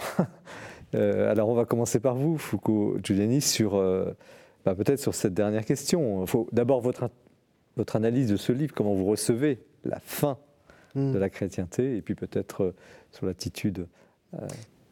Sur le plan du constat, c'est vrai que moi, c'est un, livre avec lequel j'étais pas d'accord, en fait, sur l'idée qu'il il y a une, civilisation chrétienne auquel correspondrait finalement voilà, une majorité de croyants dans une société. C'est-à-dire que je pense vraiment que le, christianisme est plus un principe de contradiction qu'une une sorte de source d'où émane une civilisation. Je comprends tout à fait l'idée de mœurs, je comprends tout à fait l'idée de culture. Si on prend euh, des, paramètres précis, par exemple le mariage chrétien, il est évident qu'à partir du moment où le christianisme devient la religion majoritaire, cette, euh, cette tradition se, met en place. Mais l'idée d'être aussi, disons, euh, monolithique, je pense, dans, les, périodes historiques, me, rend assez méfiant. Pourquoi? Parce que je pense tout simplement que le, Christ est un principe de contradiction avec toutes les civilisations humaines. quand il dit « je ne suis pas venu abolir la loi, mais accomplir. C'est pas l'idée. Je suis venu créer une, civilisation. Je pense pas. Je pense qu'il vient mettre vraiment un principe de contradiction et que l'inversion normative. Je veux dire, euh, si on prend une période avant la modernité, euh, donc le, l'âge médiéval, il me semble que sur tout un tas d'aspects, euh, le rapport à l'égalité, si on prend cette question, le rapport à l'autre, si on prend la question de la découverte des, populations du Nouveau Monde, il me semble qu'on était là, finalement, dans quelque chose de très éloigné de l'Évangile. Et que ça, c'est, pour le coup, si on prend cette question-là, du rapport à l'égalité, il me semble que la modernité, pour le coup, parvient, alors même qu'elle s'éloigne du christianisme sur certains aspects, hmm. à, pour, à mon avis, à être plus proche de, disons, du message du Christ euh, sur, cette question. Chantal Delsol. Que répondez-vous à cette objection il, est vrai que la, modernité ou la postmodernité euh, individualiste est en train, par exemple, de donner des leçons à l'Église catholique à propos de la pédophilie, ça c'est clair, de donner des leçons d'humanisme. Euh, par exemple, mmh. ça correspond avec ce que vous êtes en train de dire. Donc, euh, bien sûr. Enfin, on ne peut pas dire non plus que le christianisme c'était n'importe quoi. Il y avait quand même, il y avait quand même des, ah non, moi je dis pas ça. il y a quand même des principes. Non, mais je veux dire, bien sûr, le Christ est dialectique, je suis d'accord avec vous, mais enfin, on ne peut pas, à force de dialectique, euh, faire n'importe quoi. Enfin, il y avait quand même une structure, une armature de cette religion. Et c'est ça qui est, en train de s'échapper. Guillaume Cuchet, comment vous, recevez et ce débat et ce livre d'abord? Alors moi, le livre m'a beaucoup intéressé. je, l'historien, nous, on est dans nos dossiers. Alors quand on nous amène des concepts comme ça, on est un peu effrayé au départ, mais ça nous force à réfléchir. Vous êtes modeste. Et, non, non, non, c'est, euh, pas tout à fait de la fausse modestie. Et on est obligé de, à la fois de monter un peu en généralité et puis de ressouder nos périodes, parce qu'on a chacun un peu nos, séquences. On mmh, travaille sur le 19e, mmh. le 20e. Donc c'est très utile, moi, je trouve. Et, et, et, j'ai pas de peine à trouver dans mes dossiers des éléments qui vont dans le sens de cette thèse. Voilà. On en avait déjà un peu parlé avec Mme Delsol, mais moi, il y a un sujet qui m'intéresse par exemple, c'est le, grand retour de la crémation en Occident. C'est-à-dire qu'on a brûlé les morts euh, jusqu'au 2e, 3e siècle de notre ère. On a arrêté au 2e, 3e siècle de notre ère sans qu'on sache très bien pourquoi, avant même d'ailleurs la généralisation du christianisme. Euh, mais ensuite, c'est devenu un critère distinctif du paganisme, c'est-à-dire que les chrétiens ne brûlaient pas leurs morts. Et puis nous, depuis, euh, en France, pas depuis longtemps, hein, depuis 40 ou 50 ans, euh, nous avons recommencé à brûler nos morts. Alors on ne les brûle pas du tout comme sous l'Antiquité païenne, hein, on les brûle industriellement, c'est plus propre et plus, et plus technique. La, la, philosophie qui est implicite est très différente aussi, mais c'est quand même un beau symptôme qui va assez bien, je dirais, dans le sens euh, de sa thèse. Vous dire aussi, vous rejoignez ce que vient de dire aussi euh, euh les normes n'ont pas toujours été euh, là où on pensait, en fait. C'est un peu ce que vous expliquez. Nous, les historiens, on est très perplexes quand l'historien du christianisme. Moi, je ne sais pas juger de la teneur en christianisme réel des comportements et des civilisations. Je me contente d'enregistrer des déclarations d'identité chrétienne. Il y avait un monde qui se déclarait chrétien qui tâchait de l'être, qui avait une morale officielle chrétienne dans la définition de l'époque de cette mm. moralité, bien sûr. Mm. et le christianisme a une histoire. Euh, euh, il ne fait pas semblant d'avoir une histoire, il a une véritable histoire. Il est censé d'ailleurs être un peu inspiré par l'Esprit Saint, donc cette histoire n'est pas impensable dans ses propres catégories théologiques. Il évolue, il mute, mais l'historien, si vous voulez, moi j'ai en tête par exemple un texte de Kierkegaard extraordinaire, il est dans la chrétienté danoise du 19e siècle et il dit euh, Je n'ai jamais vu de chrétien de mon existence, d'ailleurs moi-même j'en suis pas, ça n'existe pas les chrétiens. Alors ça, je trouve ça très beau sur le plan de l'idée, mais pour un historien c'est invraisemblable. Ça va lui dire Bon, ben, écoutez, non, ça, on saura effectivement à la sortie qui était chrétien jusqu'à quel point, mais en attendant on peut commencer par les compter et les enregistrer, ceux qui se déclarent tels. Et c'est pas anodin non plus. C'est-à-dire que moi, je ne crois pas que, ce soit de la pure déclaration d'identité. Il y a un effort pour devenir chrétien dans les termes de l'époque. Hum, hum. Et qui produit des effets réels dans les sociétés. Sociétal, oui, qui n'est pas seulement dialectique. Chantal Delso, c'est ça Oui, non, mais ce que je voulais dire simplement, je, comprends bien euh, la dialectique dont parle Foucault, mais euh, il y a quand même, il y a quand même une, structure. Hein. Hum. Il y a quand même des, des principes euh, qui sont maintenus, non mais, ces principes, par certains côtés, vous parlez tout à l'heure du rapport à la, nature et aux animaux. Euh, oui, c'est vrai, l'idée de vérité a une histoire, la morale chrétienne a une histoire. Mais il me semble que ce qu'on produit en théologie aujourd'hui, je pense à François Heuvet, Fabien Revol, sur le rapport à la nature et comment, à partir d'une théologie chrétienne, on peut, à partir de l'idée de création notamment, en gros quitter euh, la monstruosité capitaliste qui nous fait tout traiter comme vulgaire moyen de, de, s'enrichir. On passe de ça à, à, l'idée qu'il y a quand même une dignité relative, en effet, des autres êtres vivants. Ça me semble un progrès extraordinaire. Et je veux dire, ça pour le coup, c'est pour ça que je serais très prudent avec l'idée de la religion, de l'écologie, etc. Il y a besoin aujourd'hui, face aux défis qu'on a, heureusement, de, réparer notre rapport à la nature. Et ce qui m'a beaucoup surpris dans votre livre, c'est que le mot capitalisme n'existe pas. Euh, on a l'impression qu'il y a la modernité, euh, qui, euh, qui, voilà, qui remplace la civilisation chrétienne. Et, cette modernité, dans ce qu'elle a de plus terrible pour moi, elle n'est pas vraiment critiquée. C'est-à-dire que là, je serais tout à fait d'accord avec vous pour dire, bah, le capitalisme qui défigure la planète et qui conduit quand même à une forme de désastre, Là, pour le coup, il n'est pas du tout chrétien, ça on en est sûr. Et le christianisme a des armes pour justement y répondre. Et dans les gens aujourd'hui qui s'engagent dans l'écologie, je pense qu'il y en a beaucoup qui ne sont pas du tout indifférents au discours chrétien, qui essaient de conjuguer humanisme et quand même redonner une dignité, oui, à la nature. Oui, c'est vrai. Chantal Edson c'est vrai, il y a des, il y a des, il y a des liens euh, très, très puissants. Il, est vrai que l'Église, d'une certaine manière, n'a jamais été tellement éloignée enfin, sauf dans des, certaines périodes de, perversion ou d'excès, n'a jamais été éloigné de l'écologie. Mais là, je parlais tout à l'heure de la, la dignité est une distinction. Quand on dit que l'homme est digne, il est digne et les animaux ne le sont pas, ou en tout cas ne le sont pas au même point. Et ça ne signifie pas qu'il ne faut pas avoir du respect pour eux, mais ils ne sont pas dignes au même point. La dignité est une distinction. Donc, si vous voulez, c'est juste un degré. Oui, mais ce qui frappe, ce qui saute aux yeux dans, notre civilisation, je pense qu'avec quelques centaines d'années, ils verront aussi ça. C'est à quel point on a justement considéré qu'il y a l'homme au centre et que tout, tout le reste est dans ses mains tout, tout puissant. Donc en fait, aujourd'hui, moi j'ai l'impression, j'ai l'impression que justement l'enjeu, c'est de passer d'un humanisme euh, destructeur, mm. en fait, à un humanisme qui, parvient à, construire des, relations stables et saines avec, les, avec, avec son environnement. Ce que Foucault est en train de, de fustiger, je suis tout à fait d'accord avec lui, c'est l'homme tout-puissant de Descartes, en fait, l'homme mm. euh, maître de la nature, euh, d'où l'ubris moderne, postmoderne, on est bien d'accord là-dessus. Mais l'humanisme, c'est quand même l'homme au centre. Donc il faut savoir s'il reste au centre ou pas. Et c'est actuellement, c'est ça la question qui est posée.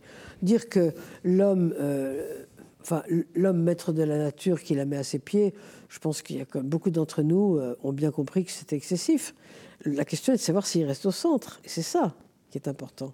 Alors, là, il y a beaucoup de courants qui, ne mettent plus du tout au centre. Alors, nous allons poursuivre ce débat avec, avec votre livre, Foucault-Giuliani, La communion qui vient, le débat qui vient, qui suit évidemment ce, plateau. Et, merci à Chantal Dessol pour la fin de la chrétienté euh, aux éditions du CERF.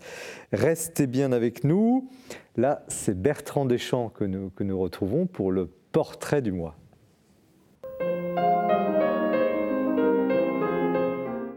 Eh bien, ce n'est pas parce qu'il s'appelle aussi Bertrand que j'ai choisi ce mois-ci de vous parler de Bertrand Vergely. C'est d'abord, euh, je tiens à le lui dire, via cette émission, un client habituel de la Procure, un client charmant et extrêmement discret, et qui vient de publier un nouveau livre qui est un vrai succès de cette fin d'année, qui, avec ce titre un peu provocateur, Dieu veut des dieux, un peu comme autrefois le fameux livre de Maurice Clavel, Dieu et Dieu, nom de Dieu. Alors c'est un livre qui est sans cesse à la lisière entre philosophie et spiritualité, un livre vraiment enthousiasmant au sens étymologique du terme.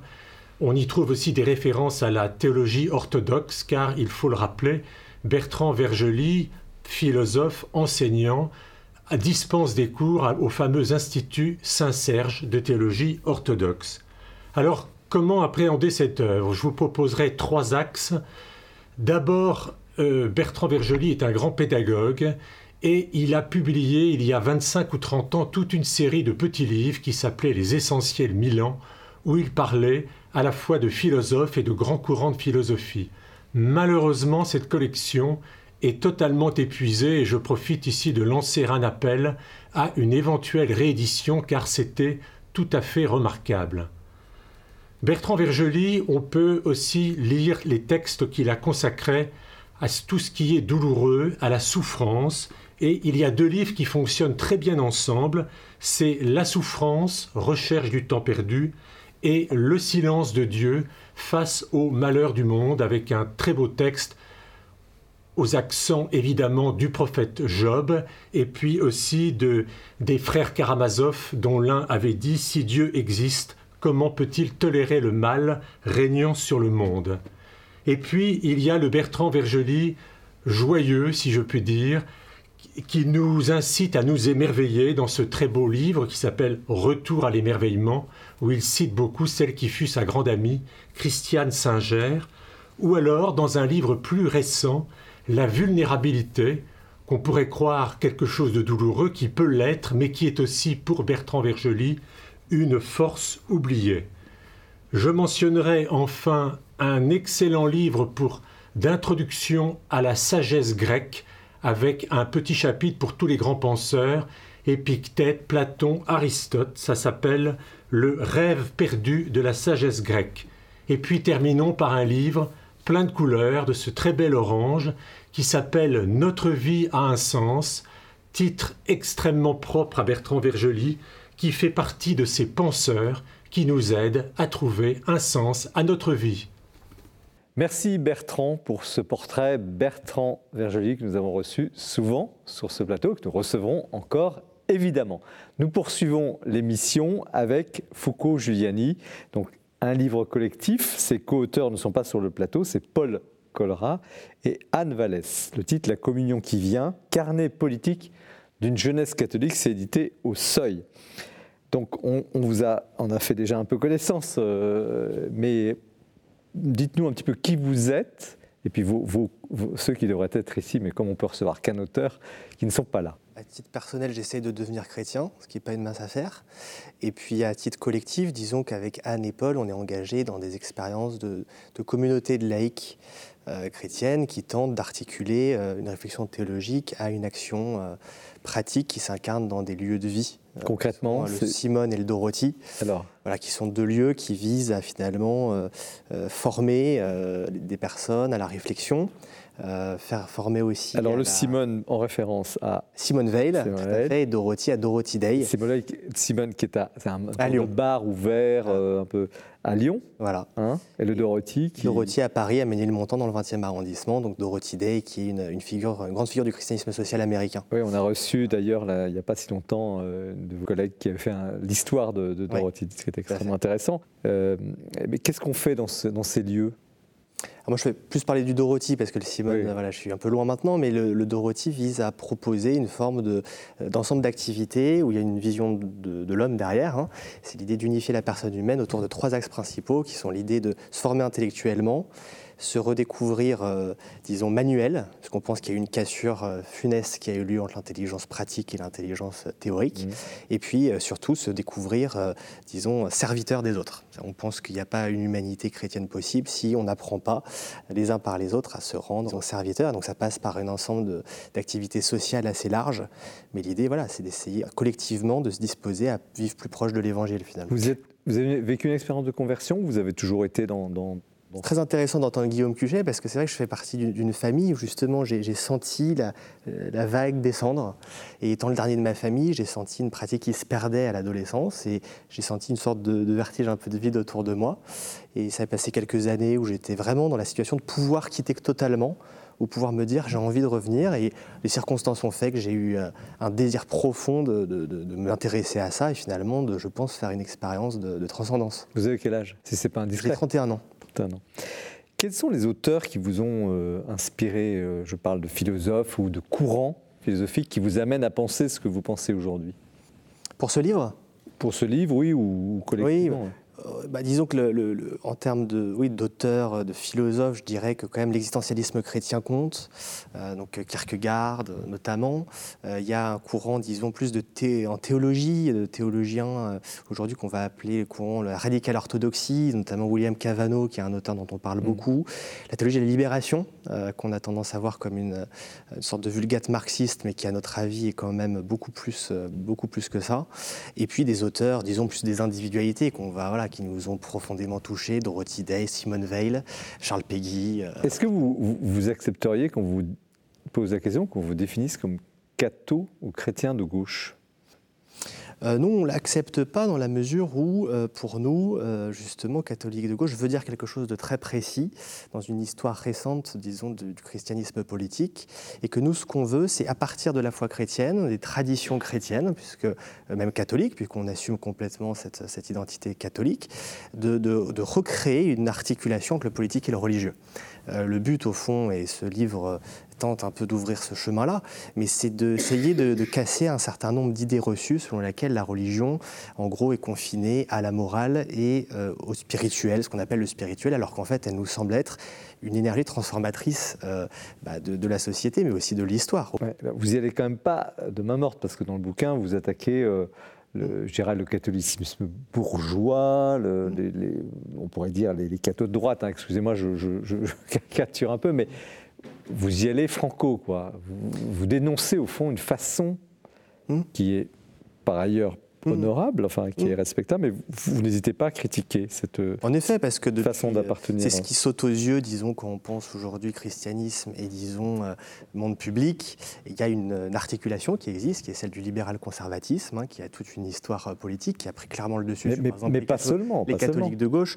Euh, vous avez une tradition centriste dans le, dans le catholicisme, qui est démocrate chrétienne, qui n'est pas le capitalisme forcené que vous, que vous, attaquez. Mais, mais, ce que je veux dire, c'est que quand même, ce qui s'est imposé et en effet on parlait tout à l'heure de, la manif pour tous, etc., ce qui s'est imposé quand même dans, le climat politique, c'est l'idée que c'est les libéraux conservateurs qui quand même parlent encore de, religion, qui mobilisent cet héritage-là, et ça nous semble problématique parce qu'en fait, c'est moi d'ailleurs, je veux dire, s'il ne s'agit pas de les accuser, il s'agit de dire là, il y a une articulation qui est faite qui ne nous convient pas.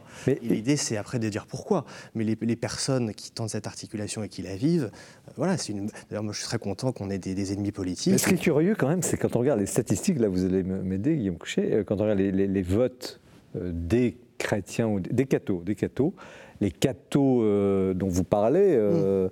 très traditionnels ou très, voilà, nationalistes ou autres, sont, forment 10% à peu près du vote. Mm. Et, l'immense majorité, c'est vraiment des gens de, que je qualifierais de centre-droit, des braves gens qui ne sont pas des afro-capitalistes. C'est un peu curieux la façon dont vous, mm. de, vous les...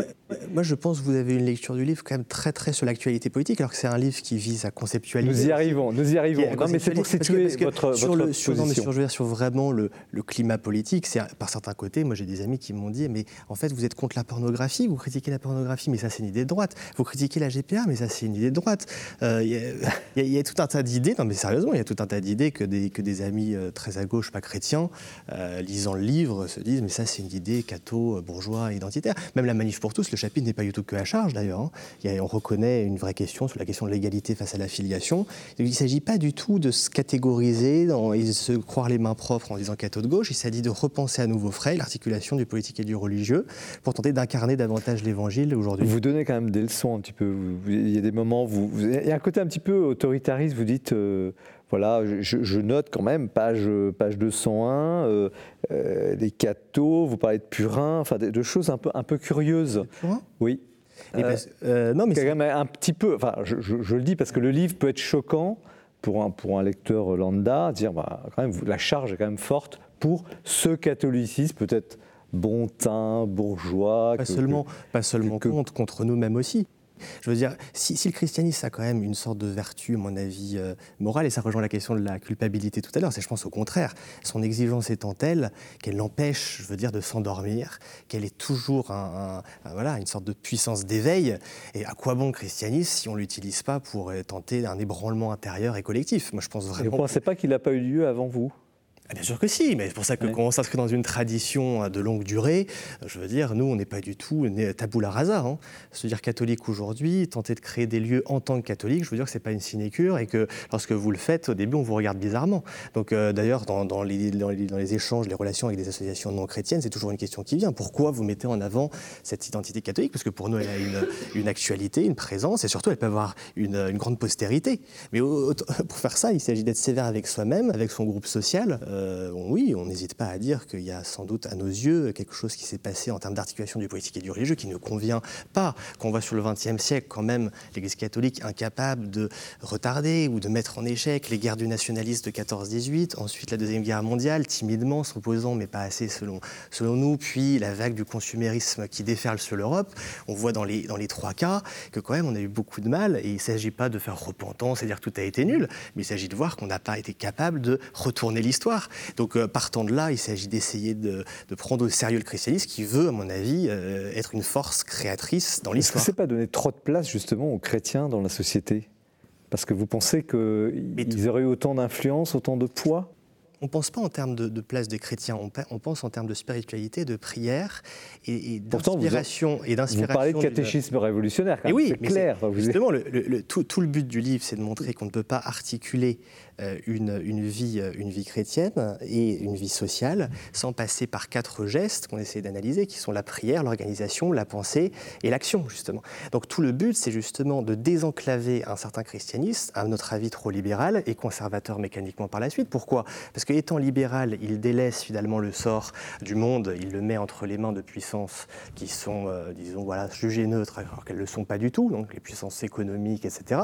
Et il est conservateur pourquoi? Parce que l'espace qu'il peut encore contrôlé, sur lequel il a encore une légitimité, c'est l'espace, en effet, privé, ce qu'il a appelé privé, alors qu'en fait, ce pas des questions privées, puisque c'est des questions au plus haut point politique, mais donc voilà, l'avortement, la famille, etc., qui ne sont pas du tout des questions négligeables. Ce qu'on comptait juste, c'est leur centralité. On voit autant de discours parlant, par exemple, de l'avortement, moi, je pense que c'est une vraie question politique, mais face face à quand même, mais je veux dire, il y a tellement de sujets qui font autant de morts euh, dans des conditions euh, d'injustice absolument terribles. Je pense là, il y a aussi un discours chrétien à avoir. Mais pourquoi vous opposez? Je veux dire, Ces, combats peuvent, peuvent être complémentaires. Non, non, non, justement, l'idée, c'est pas d'avoir des personnes qui euh, mènent des combats différents.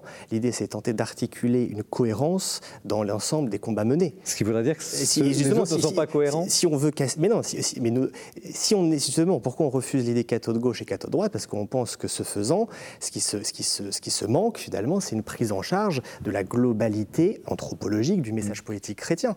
Et donc, il faut, si on veut prendre au sérieux ça, il faut prendre euh, bah, justement au sérieux toutes les questions. Alors vous dites ça, puis en même temps vous attaquez très fortement dans le livre de libéralisme et de capitalisme. Vous venez encore de le dire, mais, sûr, c'est des, frontalement. C'est des idolâtries euh, non, chrétiennes. Mais est-ce que vous avez le même jugement, par exemple, sur euh, des, réalisations politiques euh, du communisme ou du socialisme C'est un livre situé c'est un livre d'expérience, d'amitié qui est né dans un contexte particulier où on s'attaque à des sujets extrêmement précis. Si on parle du capitalisme et pas du communisme euh, soviétique, c'est tout simplement parce que ce qu'on a sous les yeux et qui est euh, chaque jour plus terrifiant, c'est quoi? C'est euh, la coïncidence entre une mondialisation qui se prétend universaliste et un capitalisme qui en fait qui privatise des richesses dans des mains d'un nombre très très réduit de personnes et qui tout simplement impose une loi inégalitaire à des millions, des centaines de millions, voire des milliards de personnes. Donc en fait, il s'agit pour les, pour les chrétiens, à mon avis, d'utiliser les ressources théologiques et politiques qu'ils ont pour démasquer tout simplement cette idolâtrie. Pourquoi le capitalisme est une idolâtrie? Tout simplement parce qu'il nous prétend un bonheur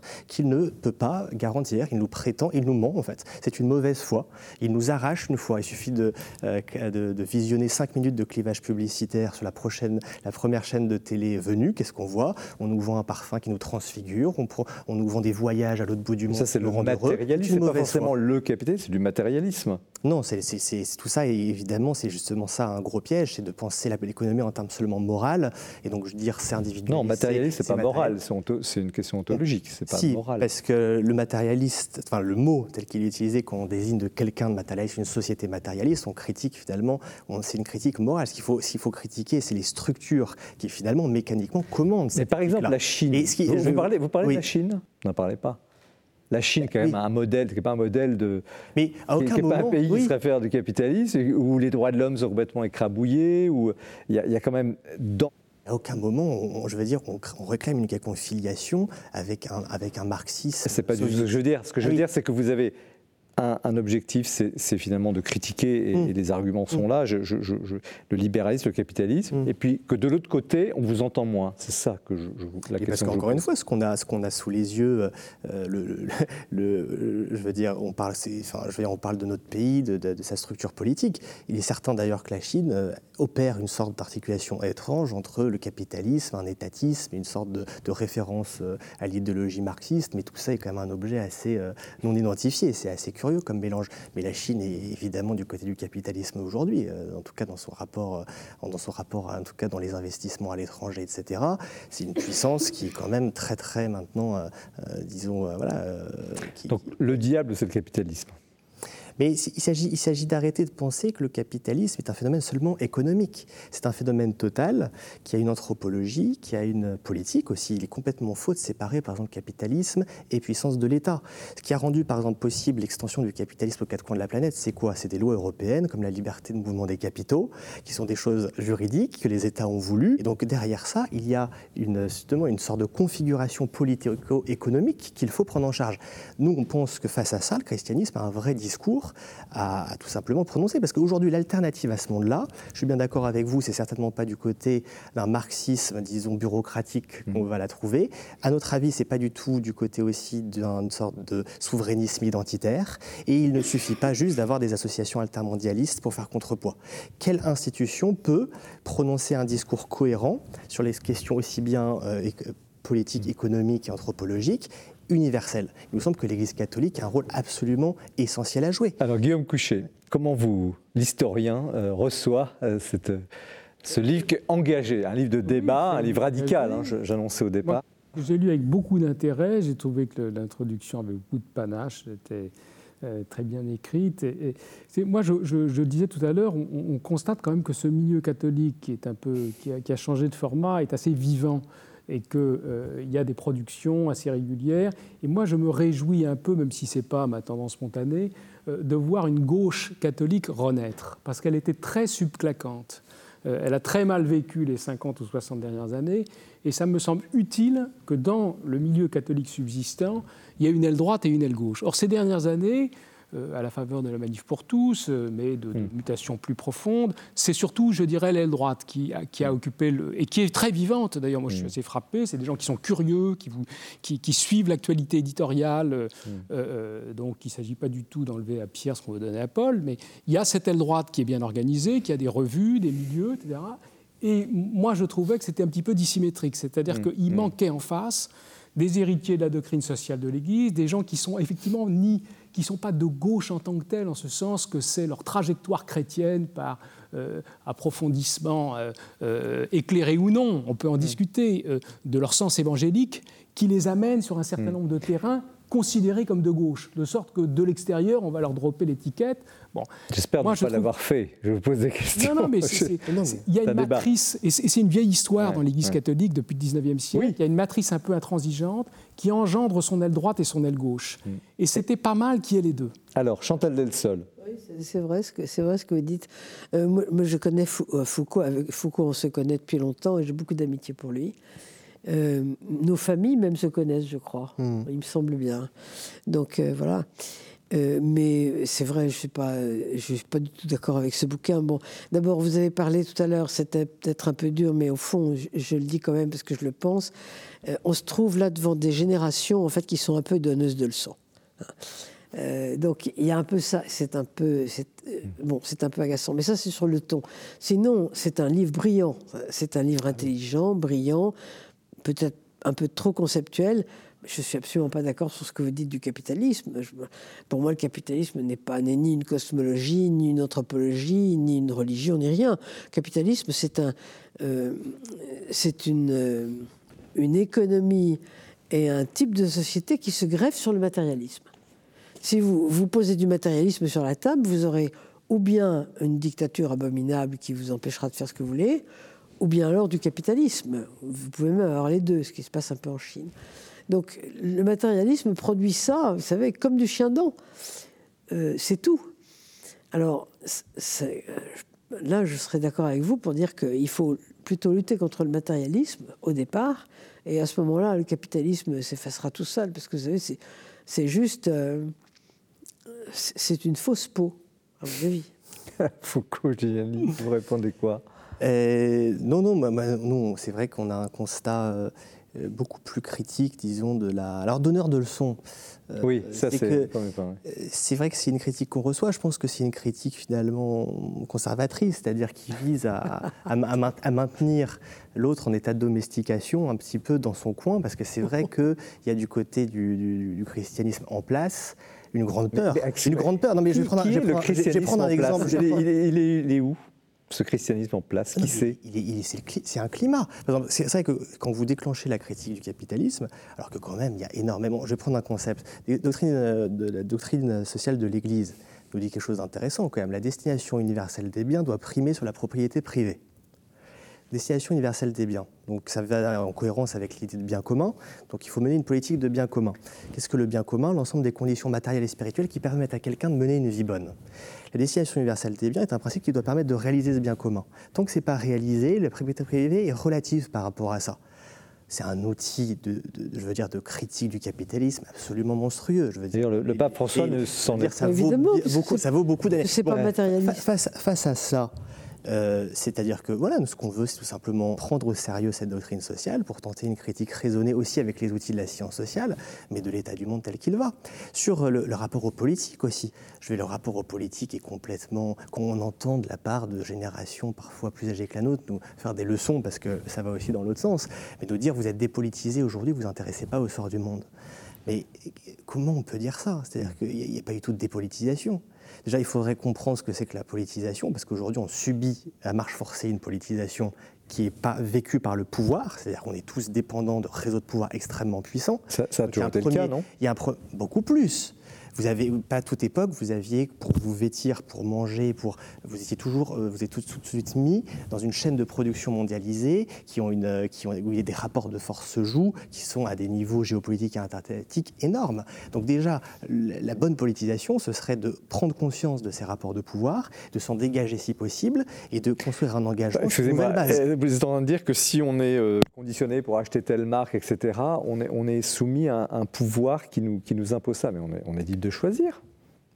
Ah bah, alors mais franchement, c'est de l'économie qui nous impose d'acheter ce truc-là. Il n'y a pas un pouvoir politique qui nous dit. Euh, L'économie telle qu'elle fonctionne obéit à des, paramètres qui sont, je veux dire, pas du tout euh, dans la main des individus. Vous pouvez certes consommer bio et pas aller au supermarché, vous pouvez, mais vous êtes pris dans des rapports, et nos États sont pris dans des rapports de force qui dépassent largement notre volonté personnelle. Donc, au fond, notre avis, et là, euh, je, oui, je suis d'accord avec Alain Badiou sur quelque chose, c'est que il dit voilà, ça fait 40 ans, il n'y a plus qu'une alternative. En gros, donc il n'y a plus d'alternative. Justement, c'est cette histoire qui nous est vendue, qui est l'histoire du le capitalisme est le seul modèle. Et puis avec ça, une sorte de démocratie libérale, mais bon, on ne sait pas trop à quoi ça correspond en termes de délibération politique effective. La question pour le christianisme, c'est de dire est-ce qu'on veut tenter de créer une alternative à cette histoire-là? Et c'est pas se prendre à l'instant en disant on, manquait de excusez-nous de dire ça parce qu'il faut aller vite mmh. de, chrétiens de gauche. Mmh. Euh, en, fait, le, message du Christ est quand même, je veux dire, un message qui vise euh, l'universel et qui vise surtout une sorte de, foi dans la possibilité que l'histoire soit recréée et renversée. Et ça ne veut pas dire se croire sans péché, sans mal et de faire n'importe quoi. Ça veut dire est-ce qu'on est capable collectivement, en tant que chrétien, de participer à l'émergence d'une alternative à ce monde qu'on nous vend comme étant normal, naturel et le moindre mal, alors qu'il est euh, très très largement corrompu quand même et pas du tout conforme à l'évangile? Guillaume, Cuchet, est-ce qu'il y a eu dans l'histoire de l'Église des, mouvements euh, similaires euh, qui, ont voulu arrêter un peu le, temps ou, la politique et dire stop, maintenant, en tant que chrétien, on s'oppose et on veut, euh, voudrait tel système ou tel autre. Oui, moi, ce qui me frappe en, écoutant mon voisin, c'est, je, je, repense à l'époque où il y avait des chrétiens de gauche en nombre, euh, ce qui les distingue, c'est quand même, alors c'est peut-être juste un effet d'âge, on verra ce qu'ils donneront dans, dans, 15 ou 20 ans, mais c'est que, je dirais, à la fois, ils ont une vraie allégeance ecclésiale. Par exemple, ils parlent de doctrine sociale de l'Église. Ça, les gauchistes ne disaient pas ça. C'était impossible à dire. Eux, ils se réclament de la doctrine sociale de l'Église et ils sont pieux. Je veux dire, ils sont fervents. C'est vrai. Et ça, ça me paraît très important parce que un des éléments de, du suicide de la, de la, gauche chrétienne, ça a été une sorte d'entropie spirituelle. À force de vivre simplement sur le capital dont on a hérité de ses parents en matière spirituelle et, sans en produire soi-même, mmh. on finissait par devenir des humanistes plats, sécularisés. C'est-à-dire qu'on mmh. finissait par passer à gauche définitivement. Mmh. Euh, et ça, j'allais dire, ça, ça, fait deux crans d'arrêt, me semble-t-il, qui permettraient d'éviter ce genre de destin qui est comme assez souvent le destin de la, de la frange mmh. euh, euh, sociale du mmh. catholicisme Chantal qui est tenté d'aller jusque-là. Oui, c'est vrai qu'ils sont très différents de ce, qui, de ce qui pouvait être, de ce qu'on pouvait être il y a une quarantaine d'années. Et c'est plutôt bien. Mais je trouve que c'est plutôt bien. mais non, ce que je veux simplement dire à Foucault, c'est que euh, oui, bien sûr, je, je comprends la critique du, du, capitalisme. Personnellement, je ne défends pas les multinationales, mais je pense que si euh, si on ne veut pas accepter de défendre les identités, de défendre la culture chrétienne dans la Constitution, des choses comme ça, on n'aura vraiment plus le choix qu'entre Pepsi et Cola. Là, oui. Vous voyez? C'est-à-dire qu'on est en train de creuser notre propre tombeau. Bien sûr. Hein? Je pense que c'est ça qui nous arrive. Oui, oui, oui. Euh, je suis, je suis d'accord avec ça. Mais d'ailleurs, la question de l'identité est en grande partie telle qu'elle est posée dans le climat politique actuel, une réaction au fait que les, aussi la société est, atomisée et, euh, est, réduite à l'état de consommateur et travailleur. Et, il n'est quand même pas très euh, compliqué de comprendre, mais nos responsables politiques ont du mal de comprendre dans ces conditions-là mécaniquement qu'est-ce qui se crée des communautés, des communautés de repli, de protection pour trouver un peu se protéger. Donc en fait, il faut dans le même mouvement redonner une valeur à la communauté non enfermante et en même temps questionner les structures dans lesquelles ces communautés sont prises et qui sont politiques et économiques au plus haut point puisqu'on est dans des sociétés. Et, et on peut penser différemment? Mais il faut à tout prix. Il y a un acte de foi derrière ce livre. Euh, c'est que, en fait, je veux dire, on ne parle pas de la politique. D'abord, c'est l'idée, c'est la foi profonde que Dieu veut, par sa grâce, transformer le cours de l'histoire. Il y a beaucoup de politique. Que, et qu'il ne s'agit pas de s'approprier ça en disant nous, on est en effet euh, des purs et euh, on, est, euh, voilà, on a compris parfaitement. Mais il s'agit de prendre au sérieux ça. Et, et moi, moi j'ai la conviction profonde et la foi profonde que, que j'ai la foi en un Dieu qui veut communiquer comme ça l'histoire de son amour et la transformer. Et, et, par, et par donc, conséquence, il faut à tout prix prendre au sérieux la question politique d'un point de vue religieux, c'est-à-dire constituer des communautés et des groupes capables de se saisir de la question politique à son niveau le plus, à son échelle la plus large. Qu'on dit par exemple, que le Christ n'est pas une figure politique, c'est à mes yeux une aberration. Le Christ n'a pas conquis le pouvoir institutionnel, c'est vrai, mais le Christ a eu un effet politique évident. Sinon, il n'aurait pas été condamné par les autorités, établies de son temps. C'est un, un, exemple. Mais le, le, Christ, pourquoi il a un effet politique? Parce qu'il met en jeu le fondement même du social. Il dit à la place de la force, vous mettrez l'amour, à la place de la puissance, vous mettrez la charité. Et les chrétiens, s'ils ont un rôle en politique, c'est celui-là. Alors, on va rester. Ce sera les, les mots de la fin, parce que le temps a passé tellement vite et vous êtes et merci de, cette conviction et de, ce livre, hein, euh, qui, est, effectivement un livre radical, mais qui est un livre euh, dérangeant aussi, qui pose beaucoup de questions, qui fait beaucoup réfléchir. Donc Paul Collara, Foucault Giuliani, Anne Vallès, La communion qui vient, carnet politique d'une jeunesse catholique, et merci aussi de l'incarner avec, avec autant de conviction. Merci à Chantal Delsol, la fin de la chrétienté au CERF. Euh, on, a, on, a, eu un bon, bon échange. Et merci à Guillaume Cuchet, le catholicisme a-t-il encore de l'avenir en France aux éditions du Seuil. Nous avions commencé cette émission sur, euh, autour de cette question de l'avenir. Y a-t-il encore un avenir? Vous voyez qu'il y a de l'avenir, il y a des idées, il y a des énergies. Et euh, nous cherchons aussi par cette émission à, à, vous les transmettre à travers le, le livre l'outil livre qui est si important. Et merci à ceux qui en écrivent, merci à ceux qui les éditent, merci à ceux qui les vendent. Très bon mois, nous nous retrouvons euh, dans un mois. L'émission est toujours visible sur les sites internet euh, de KTO, du Jour du Seigneur, de la Procure. Parlez-en, abusez-en et surtout lisez. À bientôt.